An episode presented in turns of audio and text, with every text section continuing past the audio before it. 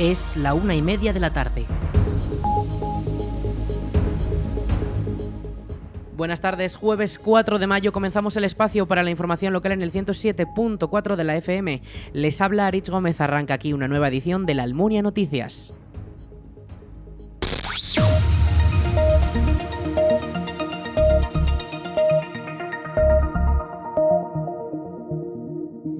Pasado viernes Chunta Aragonesista presentó su equipo para las elecciones municipales del 28 de mayo con José Manuel Latorre encabezando la lista. El evento se celebró en el Palacio de San Juan este pasado viernes a las 8 de la tarde, donde acudieron casi todos los integrantes de la candidatura y que estuvieron arropados por varios líderes de CHA como Isabel Sobras, secretaria general de CHA, y Joaquín Palacín, presidente de Chunta. José Manuel Latorre, candidato a la alcaldía por Chunta Aragonesista y actual concejal de Cultura y Participación Ciudadana, explicó que están abiertos a todos los almunienses, presumió de tener la lista más deseada y definió su opción como experienciada, fresca, con madurez y juventud. Algunas de sus propuestas pasan por cuidar la naturaleza almuniense y cubrir las necesidades del tejido social y económico local. Además, tiene como objetivo fijar población y conseguir que los jóvenes conecten con su pueblo. Todo ello ha destacado que se conseguirá desde el aragonesismo y la izquierda.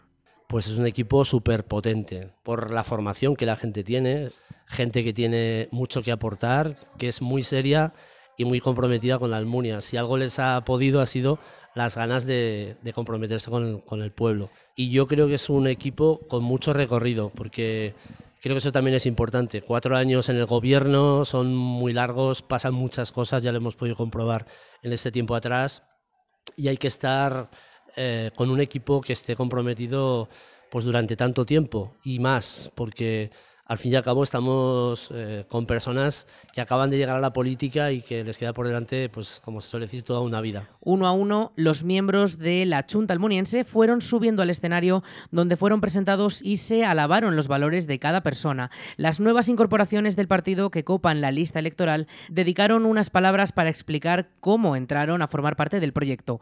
El de Chunta ha sido un acto con sabor a despedida por parte del hasta ahora cabeza de lista Juan José Moreno, quien da un paso atrás para apoyar a sus compañeros en lo que haga falta, según explicó este viernes. Bueno, pues eh, son 24 años dedicados en cuerpo y alma al ayuntamiento, a la comarca de Valdejalón, eh, dando todo, todo lo que he podido, todo lo que he aprendido, toda mi experiencia para que nuestros vecinos y, vecinas tengan todo lo mejor, algo que tenemos que hacer todos los que estamos en política, intentar que nuestro pueblo mejore que supere todas las expectativas que tiene y que podamos disfrutar todo de, todo el amplio contenido que, podemos darle. Pero además, mi paso atrás es un paso atrás de la lista, de, pero el compromiso sigue intacto con Chunta Aragonesista, con mi pueblo, con mis vecinos y sobre todo con este maravilloso equipo. Durante el acto, también todos los participantes destacaron su papel en la alcaldía de la Almunia durante los últimos años con el objetivo, que según ellos es el mejor Aragón para todos.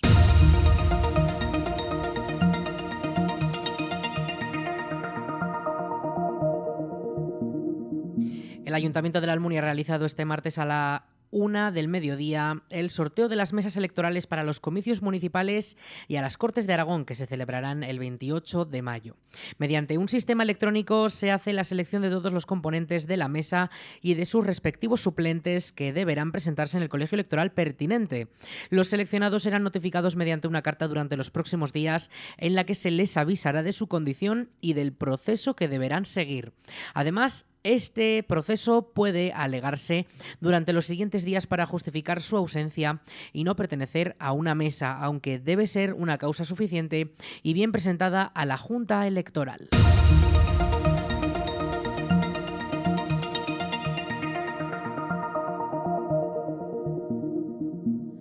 Los sindicatos médicos y de enfermería de Aragón volverán a la calle ante el trato discriminatorio según dicen que reciben del gobierno de Aragón. CEMSATSE, la agrupación de varios sindicatos y médicos, ha señalado como inadmisible que no se aplique el colectivo sanitario la jornada de 35 horas acordada para el resto de personal de la DGA o el desbloqueo de la carrera profesional. Leandro Catalán es el presidente de FASAMET y Mercedes Ortín, secretaria general de CESMA Aragón. Si lógicamente no se tienen en cuenta, pues a partir de que se constituya el nuevo gobierno, pues eh, estableceremos otras eh, calendario y no descartamos pues la convocatoria de una huelga sin esperar a los 100 días de rigor que se suele dar con el gobierno que venga.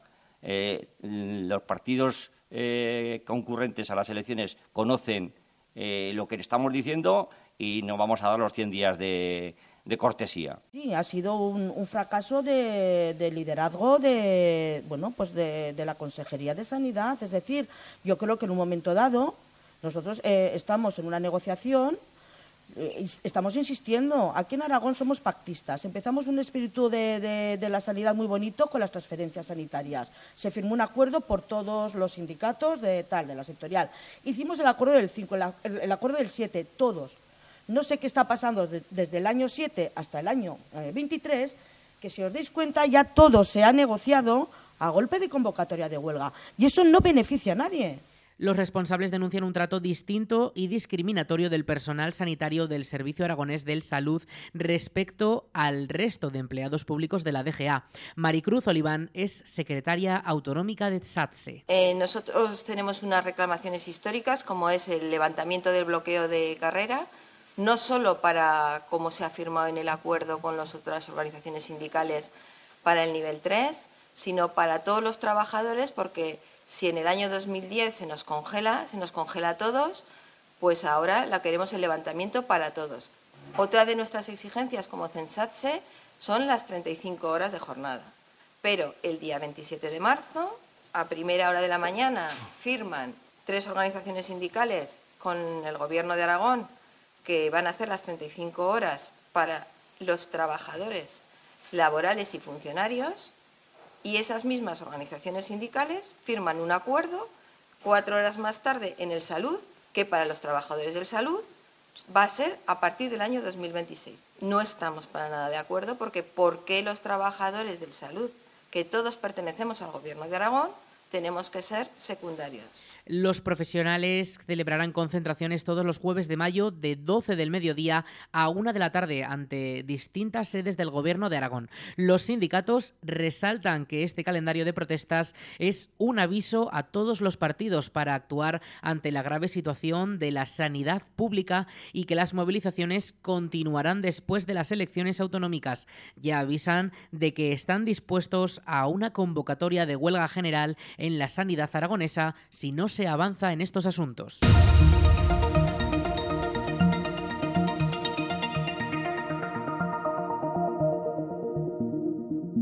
Los vecinos de la provincia podrán descubrir el patrimonio de nuestros pueblos con rutas gratuitas de autobús. La Diputación de Zaragoza ha impulsado este proyecto en el que durante siete domingos de mayo y junio se podrán disfrutar de tres recorridos, de los cuales uno incluye la comarca de Valdejalón. La primera de las rutas durante mayo recorrerá enclaves relacionados con la sal, en Sástago, Bujaraloz o Alcalá de Ebro.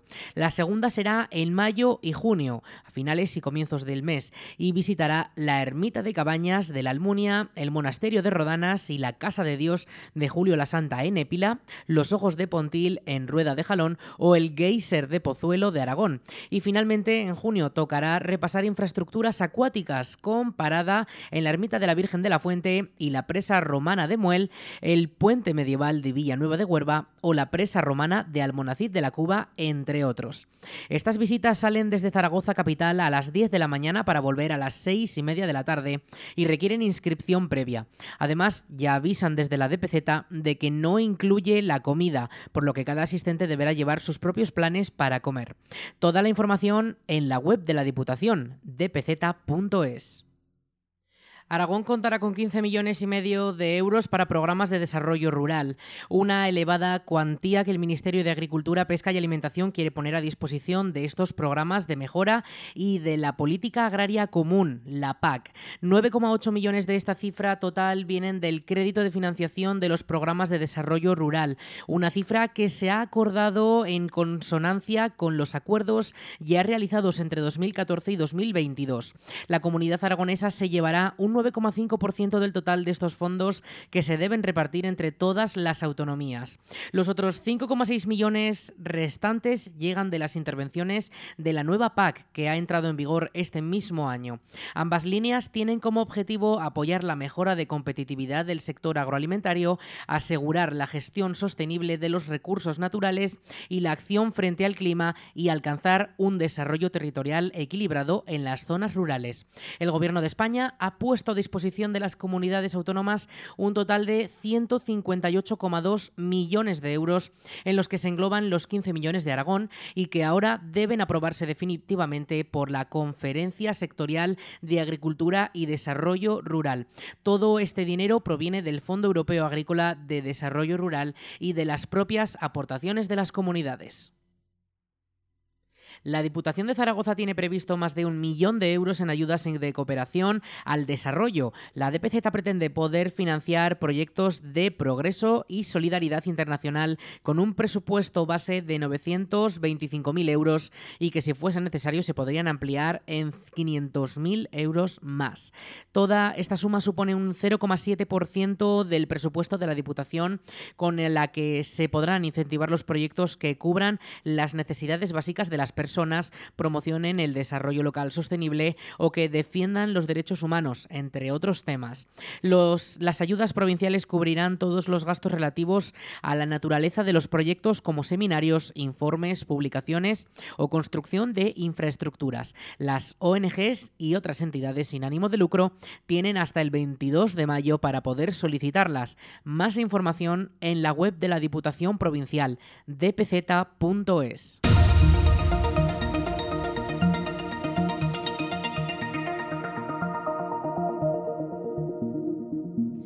La agrupación de voluntarios de protección civil para preventivos y emergencias en Valdejalón ha comenzado su periodo para alistarse como voluntario. Desde protección civil se realizan labores como atender las emergencias, ayudar a las autoridades en la organización de eventos también o incluso formarse para prevenir riesgos y estar preparado en cuanto a seguridad. Desde la agrupación de Valdejalón buscan nuevas incorporaciones para poder aumentar los recursos humanos y llegar a todos los eventos y emergencias donde puedan ser necesarios en toda la comarca. Más información sobre cómo hacerse voluntario de protección civil en el correo voluntarios.valdejalón.aragón.es y en el perfil de Facebook Protección Civil Valdejalón.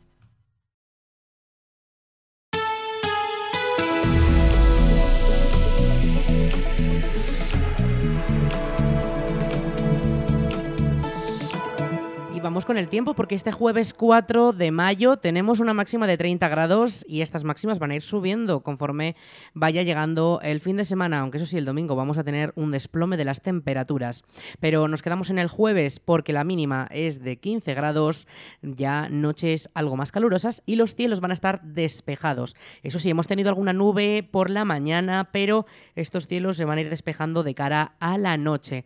Y ya avanzamos de que en las primeras horas de esta, de esta tarde podrían eh, soplar vientos de hasta 20 kilómetros por hora. En cuanto a los cielos para mañana, nubes de tipo alto con temperaturas máximas de, 32 grados. No se esperan las lluvias hasta el sábado. El sábado por la tarde sí que podríamos tener precipitaciones.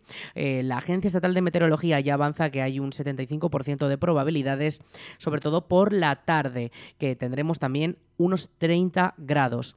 Y el domingo, como les decimos, 26 de máxima, 14 de mínima. Esas mínimas van a ir bajando poco a poco durante la semana que viene hasta los 10 grados, pero las máximas sí que se mantienen en torno a esos 30.